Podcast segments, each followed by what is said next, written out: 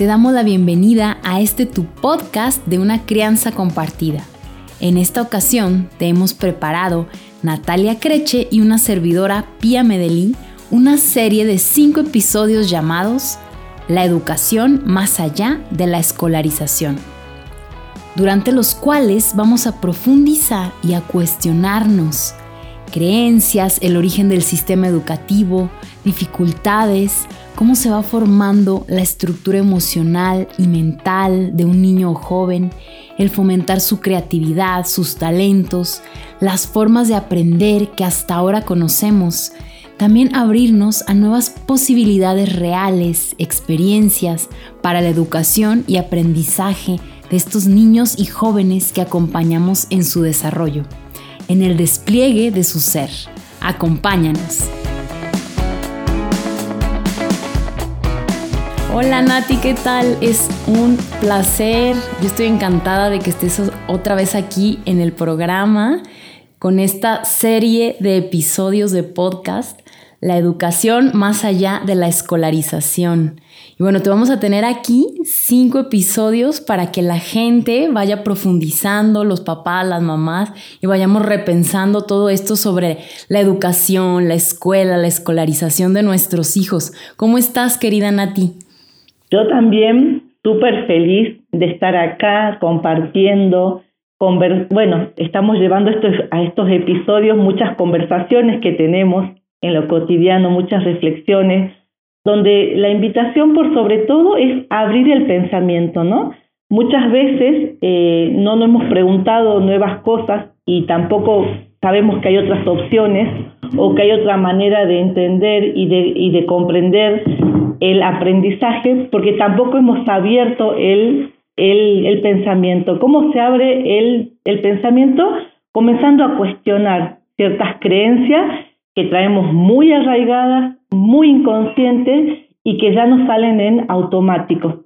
Entonces, lo que queremos hacer en esta serie de cinco episodios es acompañar a quienes nos escuchan a intentar cuestionar este paradigma tradicional educativo en el que todos estamos inmersos, que todos conocemos, pero que nos ha dejado en, un lugar un poco estrecho, un poco reducido y ha dejado por fuera características de muchos seres humanos, de muchos niños que, que muchas veces no son contempladas para, para un aprendizaje pleno, real, significativo. Así que bueno, por ahí vamos, Pía. Sí, exacto, ¿no? Que esta escolarización tradicional lleva 200 años igual y tenemos que evolucionar, ¿no? Y, y, como dices, cuestionar nuevas formas de hacer las cosas. Y bueno, pues vamos empezando a entrar en este tema, vamos a profundizar. Cuéntanos. Dale. Yo pensaba, ¿no? ¿Cómo vamos a comprender, a ver, hablando un poco de esta época actual, de que este sistema tradicional ya lleva 200 años en un mundo que en los últimos 20, 30 años ha, ha cambiado y sigue cambiando muchísimo. Es más, es tanto el avance digital, tecnológico, que no sabemos muy bien cómo será este mundo en, los próximos dos años, ¿no? Ya vamos avanzando todo, que todo está cambiando. Sin embargo, la escuela no ha, no ha cambiado y nuestros niños, nuestros adolescentes dan manifestación de esto hace mucho y en este último tiempo por sobre todo. Pero yo, yo quiero invitarlos a que todos entendamos que no podemos comprender la raíz de estos cuestionamientos si es que nosotros no abrimos preguntas. ¿Quién dijo? ¿Cuándo se dijo? ¿Y para qué se dijo que la única manera de aprender era a través de ir a la escuela. Y esto comenzó justamente con la creación y con la implementación de la escolarización universal y obligatoria. Es ahí cuando el término educación, que es un término amplísimo, quedó en nuestro inconsciente reducido a la escolarización. El derecho a ser educado es muchísimo más amplio y contempla otras cosas mucho más allá que la escolarización. A tal punto hemos confundido todo esto que nosotros pensamos que educar, enseñar y aprender son sinónimos. Y no son sinónimos. Nosotros podemos ser enseñados y no necesariamente aprender. Nosotros podemos aprender sin haber sido enseñados. Cuando en un momento dado, ¿cuándo, comenzó todo esto? Vamos un poco a los orígenes de la implementación de la obligación de ir a la escuela, ¿no? Esto comenzó en la Convención Internacional de eh, los Derechos Humanos, ¿sí? Ahí hubo un tratado donde se, donde se contempló el derecho a la educación que tienen todos los niños. Los estados eh, formaron parte y muchos adhirieron a esta convención.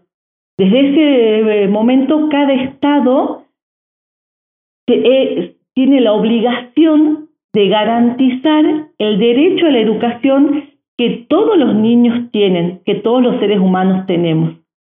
Y al Estado se le ocurrió una única forma, que es a través de la creación de un tipo de escuela con un tipo de reglamentación, con un tipo de enseñanza, con un tipo de pedagogía, con una sola forma, ¿no? Y ahí fue donde si bien cada estado en ese sentido eh, protege este derecho que en los niños es vulnerable, los niños dependen de los padres. Entonces, si yo como papá no llevo a mi hijo o no acompaño a mi hijo a aprender, mi hijo ve vulnerado el derecho a aprender. Es aquí donde, donde el Estado garantiza que ese derecho no sea vulnerado, el derecho a la educación, a través de una única metodología que el Estado comprendió, que es la escolarización. Esto comenzó hace muchos años, esto se volvió automático, esto se, volvió una obligación y es ahí donde todos los adultos que hemos pasado por la escuela hemos creído que en el único lugar donde vamos a aprender es en la escuela. O de la única forma que vamos a aprender es si somos enseñados. Y aquí es donde comenzó el origen de toda esta confusión. ¿Y, ¿Y por qué digo yo quedó reducido el término educación? Porque en realidad nosotros, los niños, recibimos educación en muchísimas partes. Recibimos educación en nuestro propio hogar, recibimos educación cuando estamos en actividades extraescolares también. Pero ¿qué pasa también? El sistema, a través de su formalización, dijo que el único contenido o que, o que el único conocimiento avalado es el que forma parte de los contenidos curriculares. Es por eso también que nosotros creemos que aprendizaje es solo lo que la escuela dice que va dentro de los contenidos eh, curriculares. Luego quedan por fuera un montón de habilidades, oficios y aprendizajes que también forman parte y que son importantes, solo que no están avalados por el sistema formal. ¿Por qué digo que acá hay una confusión? Porque el derecho a aprender es mucho más amplio que la obligación de ser enseñados. El derecho a aprender contempla que cada ser humano, que cada niño, que cada adolescente pueda nutrir todo aquello que necesita desarrollar. Es la capacidad de ir explorando todos los recursos con los que hemos nacido. Es la capacidad de ir desarrollando habilidades, recursos, talentos. Eso contempla el derecho a aprender. Hay un gran, hay un gran pensador que es Ivan Illich que él decía, en muchos seres humanos el derecho a aprender se ve restringido por la obligación de ir a la escuela. Y esto es cierto, porque por sobre todo y en la actualidad hay muchas características de muchos niños que no son contemplados en esta única forma en que la escuela dijo que es que podemos aprender. En realidad es que debemos ser enseñados. Bueno, ahí es una introducción. Sí, claro, y sobre todo esto me da a pensar cómo estamos al revés, cómo el adulto o los maestros o el sistema escolar, nosotros somos los que creemos que tiene que aprender ciertas cosas, ¿no? Y es al revés, es ver cómo acompañar a que se despliegue ese niño. Entonces, lo lo dejamos eh, corto, ¿no? En desplegar todo su potencial, lo dejamos chico, lo dejamos frustrado. O sea, ¿cómo se siente un niño que tiene una curiosidad o un entusiasmo por aprender algo y nosotros le decimos, no, es que eso no debes de aprender, tienes que aprender esto, ¿no? Cierto que a veces ni siquiera tienen tanta habilidad, ¿no? Porque en la escuela tenemos ciertas materias y tienes que aprender esto y esto quiere decir que eres inteligente si lo sabes bien y si no, no. Entonces, ¿dónde están los que quedamos fuera, que no tenemos a lo mejor esas inteligencias que dice la escuela que son las buenas? ¿Dónde quedamos, no? Si somos más corporales, si somos más naturalistas, diferentes, ¿no? Que nos cerramos en algunas nada más. Totalmente, esto tiene, tiene sentido a una escuela que nace post-revolución industrial, donde las inteligencias eh, básicas que se, que se han tomado como, como importantes son aquellas que han respondido a la necesidad de que salgamos a trabajar a las fábricas. La inteligencia lógico-matemática, bueno, luego la, la lectoescritura que formó parte de la alfabetización esto también podemos cuestionar la escuela a través de, la creación de la escolarización obligatoria, todos pensamos que somos alfabetos o analfabetos, o analfabetos perdón, en términos de saber leer y escribir. Sin embargo, se nos ha olvidado que antes que exista la lectoescritura, nuestras culturas milenarias han sido totalmente mm, ricas de aprendizaje. ¿No? Y eso ha quedado por fuera del sistema. Es más, hemos perdido muchos eh, conocimientos ancestrales, eh, medicinales, de, mm, de la tierra, de la economía, inclusive de la construcción, porque en un momento dado se dijo, bueno, somos alfabetos y sabemos leer y escribir y estamos educados si hemos pasado por la escuela. ¿No? Incluso gracias a la aparición de, de la, de la um, escolarización obligatoria, es que hemos perdido en el, en el camino muchos oficios, ¿no? ha perdido peso la capacidad de desarrollar oficios, que yo creo que en este último tiempo es como que está regresando todo eso, ¿no? Pero ya no era importante ser alfarero, ya no era importante ser carpintero, ya no era importante ser zapatero, ¿no? Era como que eso quedó todo por fuera. ¿Por qué? Porque teníamos que ser convertidos en hombres fábricas, ¿no? En hombres que podíamos responder a la necesidad del crecimiento industrial que hubo todos esos años. Digamos que para el mundo de hoy quedó obsoleto, porque si intentamos pensar en términos de qué necesitamos para el mercado laboral de la actualidad, podemos ver que necesitamos justamente ser seres creativos, seres que tenemos muchas habilidades, seres que nos adaptamos a los cambios, y es un poco lo que la escuela ya no está produciendo en términos de producción, que también es un término que podemos cuestionar.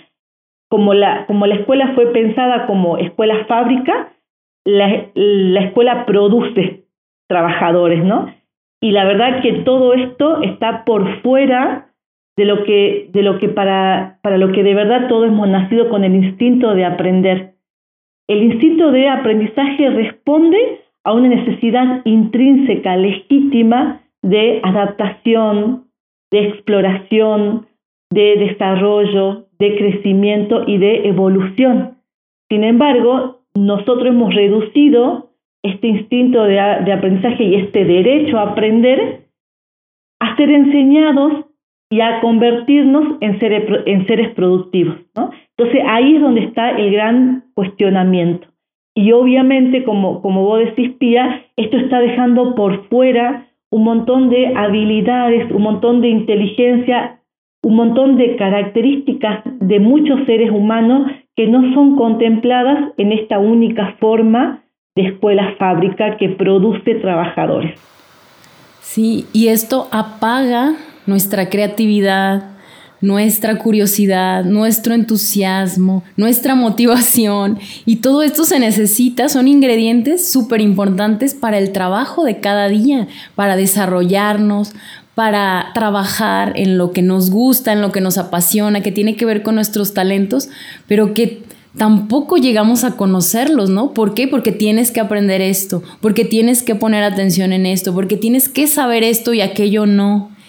Y también otra cosa que decías ahora, ahora de esto de los oficios y de que le, solo se nos ocurrió la escuela, ¿no? Como única forma, también creo que se perdió y se dejó fuera el que todos los papás somos maestros de nuestros hijos y también podemos acompañar, o sea, porque si no es en la escuela, si no depositamos en la escuela el que nuestro hijo aprenda, entre comillas, luego nosotros decimos, pero es que tú cómo lo vas a enseñar y tú cómo lo vas a acompañar, o sea, estamos como perdidos y fue algo que también antes se hacía, ¿no? El padre le enseñaba sus oficios a su hijo, o si le gustaba otra cosa, pues iba, no sé, con el tío o con la mamá a aprender sobre las hierbas o a ir a cazar. O, y eso lo iban aprendiendo con imitación, practicando desde pequeños. Ellos enseñaban mediante el juego, ¿no? Aprender todo lo que los adultos hacían.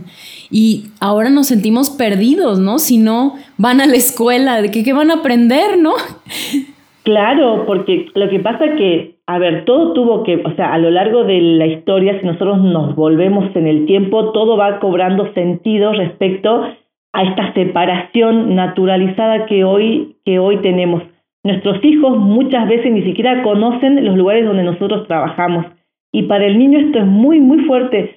Hay muchas empresas que en esta idea de un poco mm, humanizar más la empresa generan espacios para que alguna vez la familia completa conozca el lugar donde ese papá trabaja, ¿no? Por ejemplo, ni siquiera nos hemos puesto a pensar que nuestros hijos no tienen idea de qué es lo que nosotros hacemos, a qué, no, a qué nos dedicamos, y esta separación para el diseño humano no es algo natural. Por eso antes los aprendizajes eran totalmente naturales, porque vivíamos en tribu, porque los niños salían a ver lo que todos hacíamos, entonces el niño también podía elegir naturalmente, ¿no? Porque si, si veía a alguien cocinando, si, si veía a alguien trabajando con la madera, si veía a alguien trabajando con los animales o con, la, o con la tierra, tenía que solo acercarse a lo que le daba curiosidad. O sea, es como que la vida estaba mucho más abierta y plasmada a favor de la exploración de esos niños. Luego de, o sea, esto comenzó con el feudalismo, con las grandes siembras, con que todas las personas nos, nos mudemos a vivir a las ciudades, a edificios y cemento, con que los trabajos estén lejos de donde estamos. Bueno, toda esta separación hace que hoy los papás, cuando descubrimos, ah, mi hijo, o sea, tiene un instinto y un deseo de aprender, ¿cómo, cómo puedo acompañar todo esto? Le tengo que abrir las puertas de casa, tengo que ofrecerles actividades extracurriculares, tengo que llevarlo a otros espacios. ¿Para qué? Para que mi hijo pueda despertar ese instinto de curiosidad que también lo, también lo lleva a aprender. ¿Qué pasa? Y acá sí me quiero quedar porque nombraste algo interesante.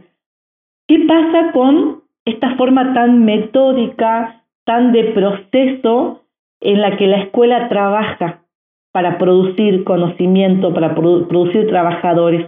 Es que en algún punto bloquea nuestra capacidad natural de despertar procesos. Nosotros todo el tiempo, naturalmente, en contacto con un mundo enriquecido, iniciamos procesos de aprendizaje que siempre son intrínsecos, parten desde dentro de la curiosidad de cada ser humano, que va a ser totalmente única, porque la forma en la que nosotros tenemos de desplegarnos, de habitar, incluso de aprender, es única. Entonces, según quién soy yo, se va a abrir un, un proceso a través de un interés. Lo que sucede cuando la escuela quiere que todos seamos enseñados de una única manera, en un único espacio, bajo un único contenido, bajo X tiempo, es que muchos niños bloqueamos procesos de aprendizaje. Si yo soy un niño que me llama la atención los pajaritos y justo por la ventana miro un pajarito pasar y la maestra me dice que deje de estar despistado y preste atención, yo estoy, es, muy triste esto, porque ni siquiera es hablar en contra de la escuela, porque un maestro que esté escuchando esto que estamos conversando también pueda detenerse dos, dos segundos y no, y no seguir con tanta linealidad de esta única manera y preguntarle a este niño, ¿qué estás mirando fuera? Tal vez incluso genere toda una conversación en el aula con ese pajarito. ¿Por qué? Porque los niños también cuando nos interesa algo, nos, nos, nos queremos volver expertos en esos temas. Probablemente ese niño comience a compartir un montón de información para todos esos demás niños y un montón de niños comiencen a despertar su propio interés.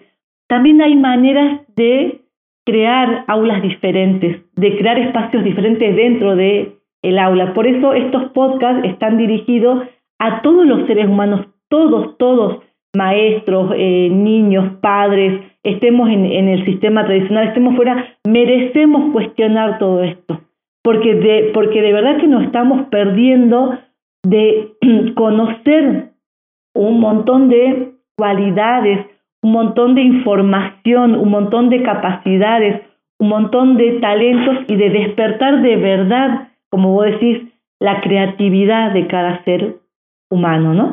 Bueno, hay un poco para, para acompañar esto que vos eh, decías muchas veces, eh, en la escuela tradicional se bloquea la creatividad con esto de decir tenemos que hacer las, las cosas de una sola manera, ¿no? Así que bueno, es interesante cuestionarnos todo esto, Pía.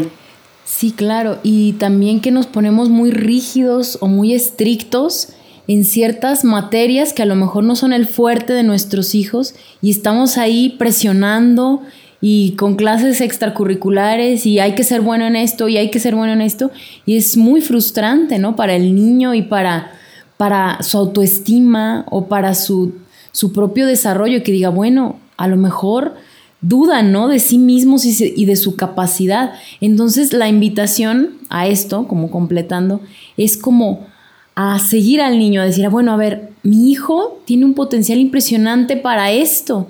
¿Por qué presiono tanto en esto otro? Bueno, esto otro me relajo, que ahí vaya pasando más o menos. Acá en México diríamos eh, que pasó de panzazo, ¿no? De que apenas panzó, decimos.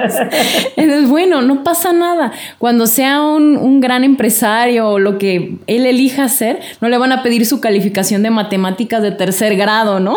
Y van a ver, no, panzaste, no, no vas a construir el edificio que te estoy diciendo, ¿no? Entonces, este, como relajarnos más en eso, ¿no? Esa competitividad también, cómo nos trae a todos tan con tanta ansiedad, ¿no? Ya después de adultos o más grandes en la universidad, con tantos ataques de ansiedad y tanta presión, ¿no? Por esta competitividad que sembramos mucho en, en, estas primeras, este, contacto con la escuela, ¿no? En la primaria, desde kinder, ¿no?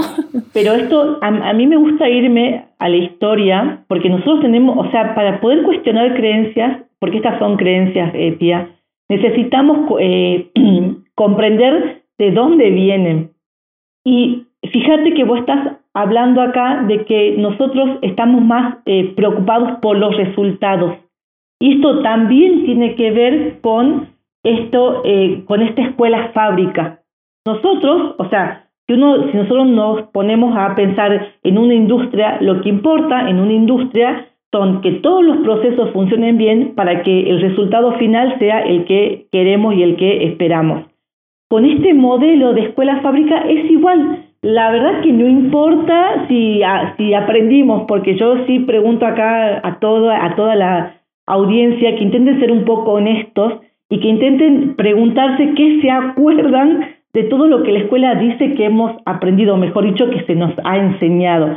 Entonces, al final, ni siquiera importa tanto si hemos aprendido o no. Lo que importa es que pasemos primer grado, que completemos la primaria, que completemos el, eh, el secundario y que aparte esto también ha ido evolucionando, porque hasta hace no muchos años lo que importaba era la escuela primaria, incluso en el mercado eh, laboral se te pedía que tengas la escuela primaria completa, esto en la época de nuestros abuelitos. Ahora, en los últimos años, que tengas el secundario completo. Y en estos últimos años, ya en nuestra década, lo que importa es que tengas un título universitario. Entonces, todo esto también es lo que el sistema fue inventando. ¿Cuáles son, los, ¿Cuáles son los papelitos que necesitamos, o sea, los resultados que necesitamos obtener para tener un trabajo? Y ahí estamos parados todos. Lo que sería interesante es que, no, es que nos preguntemos de dónde viene todo esto. Probablemente hace muchísimos años post revolución industrial lo único que, se necesitaba básicamente que sepamos leer, escribir y un poco entender las matemáticas para entender los eh, procesos, nada más. Ahí estábamos parados. evolucionó un poco más todo lo tecnológico, lo digital, la fábrica, bueno, ahora inventemos el colegio secundario y ahí pongamos lo que falta para entonces pedir requerimientos, pero todo ha sido en función de que, de que la escuela da respuesta al sistema laboral, no da respuesta de verdad al derecho de aprender que cada ser humano tiene. Y esto es universal. Incluso en una conversación que tuve en Instagram con una abogada argentina especializada en todo esto, ella me eh, decía que el derecho a la educación prima el interés superior de cada niño, lo que cada niño necesita en particular y represente su bienestar, y esto es por tratado internacional. Lo que de verdad dice el derecho a la educación de cada niño es que debe primar el interés superior de cada niño.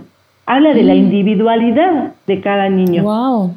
Sí, es así, es una ella es abogada, ¿viste? Es abogada especialista en estos temas. Y ella estamos perdidos en eso, o sea, nos fuimos por otro lado. Nos fuimos por otro lado. Obviamente, los estados adhirieron a este, a este tratado e inventaron lo que se les ocurrió. Ahora es interesante, por lo menos en la Argentina, Pia, yo no conozco la eh, legislación de México, que en el artículo primero de la ley de educación dice, los padres somos los responsables primarios de la educación de nuestros hijos. Artículo 2 dice, el Estado es el garante de ese derecho. O sea que esto también tiene que ver con lo que vos decías hace rato. Nosotros somos los responsables primarios de la educación. Soy yo como papá quien, quien tengo que comenzar a observar si mi hijo de verdad está aprendiendo y si ese derecho a la educación está supliendo su interés superior, que es que ese niño se nutra de lo que necesita para su, para su bienestar y para su desarrollo. Y eso nos corresponde como obligación a los padres. Sí, genial. Te, voy a investigar eso acá en México, cómo está redactado los artículos para revisarlo. Va a ser parecido, ¿no? Del que sí me acuerdo. sí, del que sí me acuerdo es que dice que, el niño tiene derecho a ser educado, no a ir a la escuela, ¿no? Como tal. Totalmente. Entonces cambia ahí el, las palabras, ¿no? Que todos creemos. Totalmente. Es, eh, es, interesante cuestionar la eh, legislación porque hay un punto, como, como hablábamos al comienzo de este podcast, es que nosotros pensamos que, que la obligación de ir a la escuela es igual que el derecho a ser educado y no es igual. Y lo que sí habla la ley de educación, porque los estados adhirieron a este tratado eh, internacional, es que todos los niños tienen el derecho a ser educados. Acá se habla de un derecho a la educación. Entonces lo que necesitamos es ampliar qué es ser educados. ¿Dónde podemos recibir educación? ¿Dónde de hecho recibimos educación todo el tiempo? Es en nuestros propios, en nuestra propia casa es el lugar donde más educación recibe el niño todo el tiempo. Luego hay, un montón de espacios, pero el sistema dijo que no son formales. Hay muchos talleres, hay muchas escuelas que si el Estado no las aprueba no son formales, pero son lugares donde de hecho se educa también, ¿no? Bueno, pues esto daría para un montón. Yo no quiero traer por ahí tanto como para no confundir, porque la idea es de de verdad comprender de dónde nos viene esta creencia automática, ¿no? Porque nuestra creencia automática es mi hijo para aprender tiene que ir a la escuela. Esa es nuestra creencia. Y para cuestionarla es obvio que necesitamos ir a la raíz de esta creencia. ¿Cómo voy a aprender algo nuevo si no puedo cuestionar lo que ya creo? Y, si, y cómo voy a cuestionar lo que, ya, lo, que, lo que ya creo yéndome al origen de eso. O sea, ¿cuándo comenzó toda esta confusión. ¿Quién dijo que solo en la escuela se aprende? ¿Y quién dijo que hay que mandar a la escuela? ¿no? Eso es todo lo que nos tenemos que preguntar. Sí, y si no, ¿qué vamos a hacer? ¿no? ¿Qué es lo que vamos a ir viendo a, a lo largo de esta serie de podcast? Y más allá que les vamos a ir invitando, pero bueno, yo los invito a que nos sigan, a que compartan, a que sigan a Nati Creche en sus redes o le escriban, porque ahí vamos a estar informando de lo que se viene, de los nuevos eh, episodios que vamos a ir grabando y también si van teniendo dudas, que las pongan y las podemos tal vez en un espacio, en algún momento irlas respondiendo. Entonces, a ver, pásanos también tus redes para que también todos los que nos escuchan te sigan. Dale, dale, Pía. Eh, yo quisiera leer una, una comprensión final para que les quede como claro de lo que quisimos hablar hoy. No sé si quieres que, diga las redes y luego leo, me lo decís. Sí, no, léelo y ya al final damos toda la información. Bueno, a esto eh, lo leo, esto es de mi comprensión, esto es escrito por mí, pero se los dejo ahí, ¿sí? Para que quede pensando y reflexionando. Existen tantas maneras de aprender como seres humanos existimos. Cada ser humano, en contacto con sus cualidades únicas, con su manera única de ser y habitar este mundo, lleva consigo un montón de recursos para apropiarse de los procesos de aprendizajes que necesita para su propia adaptación y comprensión de este mundo, y a su vez para su propia exploración, desarrollo y expansión. Por eso pueden existir tantas posibilidades de aprendizajes como seres humanos existimos y a su vez podemos crear tantas propuestas de acompañamiento de esos aprendizajes como la creatividad y el entusiasmo de compartir de cada ser humano se lo, se lo permita. Bueno, ahí dejo para reflexionar. Wow, me encanta cómo ir abriendo, ¿no? Y el abanico de posibilidades y claro que nos deja la curiosidad bueno, a mí de seguir, ¿no? En esto de cuestionar, aprender, ver nuevas opciones, abrir posibilidades y caminos, ¿no? No solo uno marcado y ya está. Maravilloso, me encantó, Nati. Gracias por compartirlo. Ay, yo feliz. Bueno, en mis redes sociales me encuentran en Instagram y en mi fanpage como Mamá Creando en Casa o como Natalia Lorena Creche. Eh, también tengo mi canal de, YouTube, Natalia Creche. Así que bueno, en eso y, y mi página web es nataliacreche.com. Ahí pueden encontrar. Perfecto, mil gracias.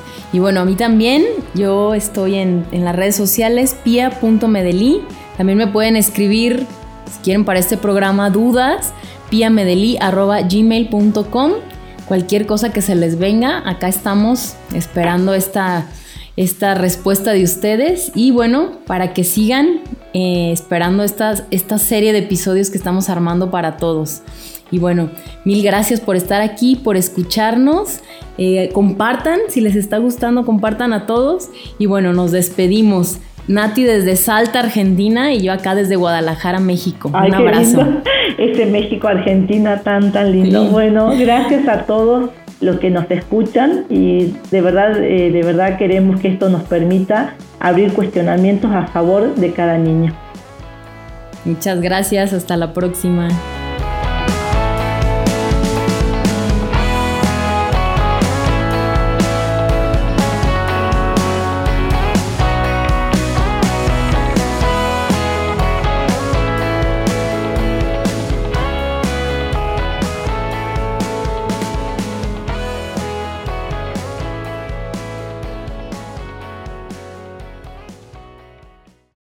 Interrumpo muy brevemente tu podcast favorito para preguntarte si ya estás listo para esta cuaresma. O si estás escuchando esto y ya es cuaresma, ¿qué estás haciendo para vivir una cuaresma que te santifique? En Juan Diego Network tenemos ocho retos, ¿sí? Ocho retos diarios que te pueden ayudar a día a día trabajar un poquito en ti mismo. Te recomiendo muchísimo, te pudiera explicar cada uno de ellos, pero ya quiero que escuches tu podcast, entonces simplemente te voy a decir que tenemos retos para todo. Si quieres trabajar en la hombría y eres hombre, si quieres trabajar en la feminidad y eres mujer, si quieres trabajar en la crianza que das a tus hijos, si quieres trabajar en tu nutrición y en tu bienestar, si quieres trabajar en tu vida ordinaria y trabajo, en tu propósito general, si quieres trabajar también en tu espiritualidad también y cómo descubres y te comunicas con Dios, en fin, hay para todo, incluso hay uno para niños. Entra a los show notes de este podcast y regístrate a alguno de los retos para que puedas vivir esta cuaresma al máximo.